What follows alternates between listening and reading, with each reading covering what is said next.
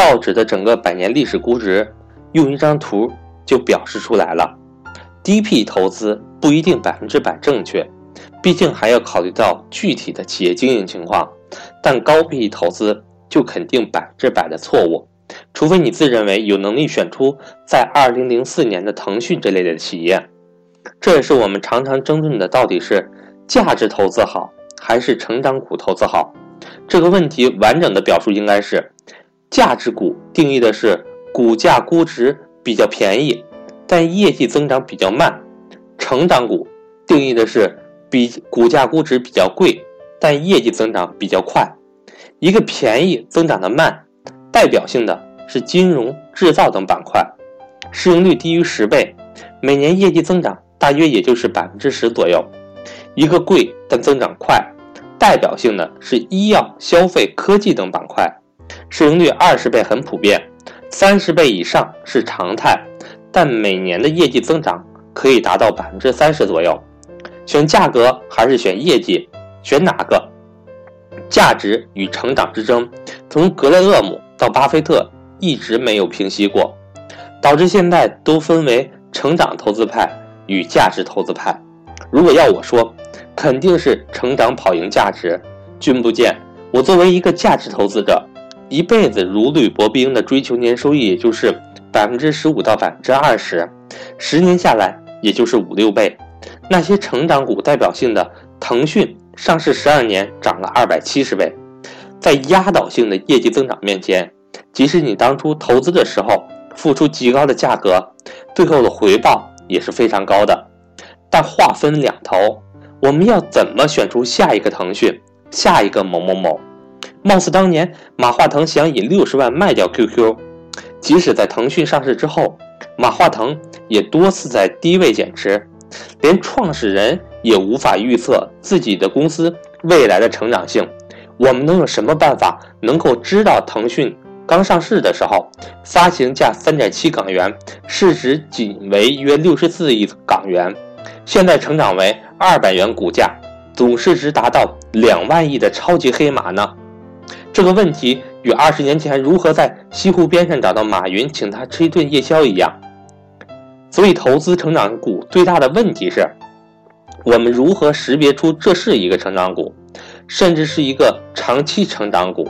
假如你能够解决这个问题，假如你能够像段永平投资网易从零点八美元坚持到一百美元，有这样的能力圈，当然是选成长股。谁还会傻傻的守着一个年只有百分之十五增长的价值股？我的答案是没有办法选出这样的成长股。即使我们家族偶然出现一两个天才式的人物，能够有超越。的眼光选择到那些成长一千倍、一万倍的成长股，但如果你放在历史的长河之中，这毫无意义。我们追求的是投资永生、万世传承、基业传经，依靠的是每一代的子孙的守业，不是依靠某一两个天才式的人物。天才式的招数难以持久，普通人永远学不会天才那些远见，那些超凡洞察力。我的假设是，我们子子孙孙都是普通人，依靠一些简单的原则、简单的道理，就可以把投资传承万世，能够永久的传承下去，必须是最本质的东西，最简单的道理。所以，最简单的道理，人人都可以掌握的道理只有一个，就是在便宜的价格的情况下投资优秀的公司。当然，未必能够投资非常优秀、非常顶尖的公司。但只要价格便宜，投资一般的优秀公司已经非常之好。所以买便宜还是买成长，这个世纪争论，最好的解决之道就是中庸之道，投资那些适度的便宜、适度的成长的公司，凡事不走极端。投资最重要的一个原则就是投资那些已经成功的公司，不是投资将会成功的公司。一个成功的公司。背后实际上已经失败了一万个。我们投资了一个成功的公司所带来的收益，远远不能够覆盖投资那些九千九百九十九个失败的公司所造成的损失。只要我们从上百年的时间跨度去思考这些问题，就再清楚不过了。为什么要投资那些可能成功的公司，而不投资那些已经经历了时间证明的成功公司呢？这是再简单不过的道理。稳定压倒一切。那些在一个稳定的行业里做到前几名的公司，拥有稳定良好利润的公司，就是已经成功的公司。它的品牌已经得到认同，真金白银的利润就是最好的成绩单。这些公司看似没有太大的增长空间，每年的增长大约就是百分之十到百分之二十，因为增长稳定又不太高。烦躁的市场总是喜欢追求高增长，不待见这些增长缓慢的公司，所以这些已经成功的公司往往有较便宜的价格，比起那些可能会成功的公司便宜很多。这种方法是选择不出下一个腾讯、下一个某某某，不需要。我们需要的是持久的稳定性、安全性。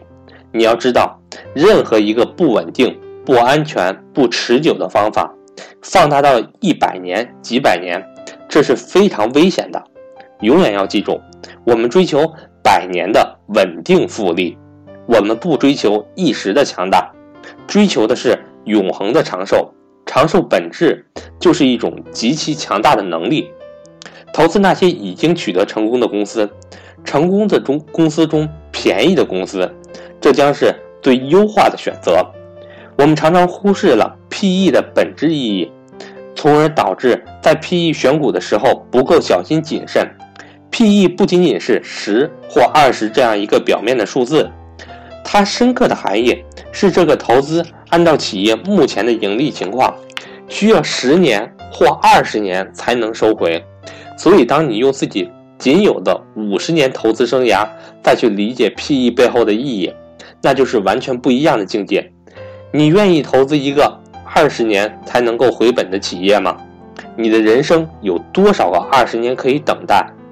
或许你会认为，二十倍 PE 的企业增长更快，它未来的盈利增长可以抵消高 PE 的支付的溢价。但一次又一次的历史经验表明，预期看好的成长股往往突然间就不成长了。以上这个表格所列之股票。在二零零二一二年到二零一四年连续三年都取得了高利润增长率，可以说是高成长股票的代表。但在二零一五年就突然间不成长了，盈利的下跌引发市场预期的估值下跌，最终股价是双倍乘数的下跌，戴维斯双杀。因为什么呢？我们要从背后本质的商业模式去思考，在现实资本过剩、投资机会不足的年代。一个好的商业机会，往往会吸引大量的资本进入，从而导致过量的竞争，最终会降低企业的盈利。成长型企业暂时性处于一个好的行业、一个好的时期，但它的高利润不持久，很快就会导致大量的竞争资本进入。我们无法预期这个成长企业能否抵御新来的资本，历史表明，往往是不能。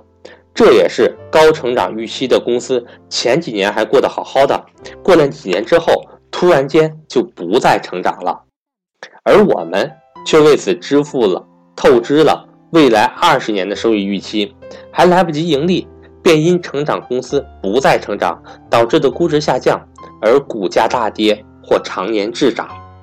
高成长不是一种稳定的态势，他们的未来有太多的不确定性。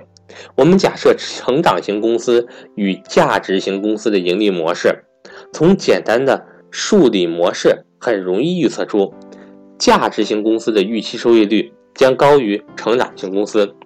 在现实的商业世界中，对于成长型企业，要常年保持高增长是非常困难的，因为当一个企业越来越大，过去的那种高增长的态势将难以为继，而市场。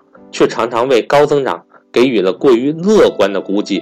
那么，一旦大量竞争资本的进入，一旦高增长不可持续，市场是翻脸不认人的，估值来一个三百六十度的大反转是常有的事情。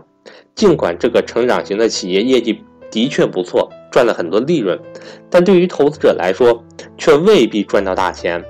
股价的增长无法跟上企业利润的增长。是因为此时从高估值的价格跌到低估值，抵消了企业利润的增长。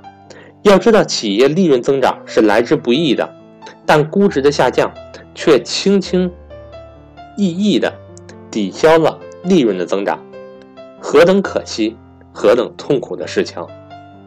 而价值型企业的情况是，它已经在竞争激烈的市场中站稳了根基。虽然行业没有暴利，但同时不会引起外部资本的大量流入。这个行业竞争已经很充分了，价值型企业已经取得了成功。只要领导人不干傻事，未来的利润是稳定的，可以预期的。市场不会给予这种企业太高的估值，因为它没有故事可讲，没有高的预期增长，就是这样一个稳稳定定，就像一个五十年不变的老头子。虽然上述模型只计算出预期收益率为百分之十，但实际收益率却常常远超百分之十。为什么呢？因为这样的企业已经进入一种稳定的态势，不需要再大量的资本投入，常年产生的利润可以大量分派给股东，股东拿到这些分红，可还可以进行内部再投资。这也是前面部分讲到的内部的复利空间。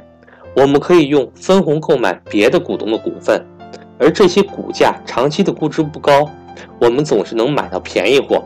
还有很重要的一点，任何行业、任何市场，总会有牛市的一天，总会有景气时期的来临。价值型企业起点低，预期低。那么，假如未来我们有一点点的好运气，等行业来了，行业的景气周期。那么市场的乐观情绪就会给予这个老头子新的活力，给予他更高的估值。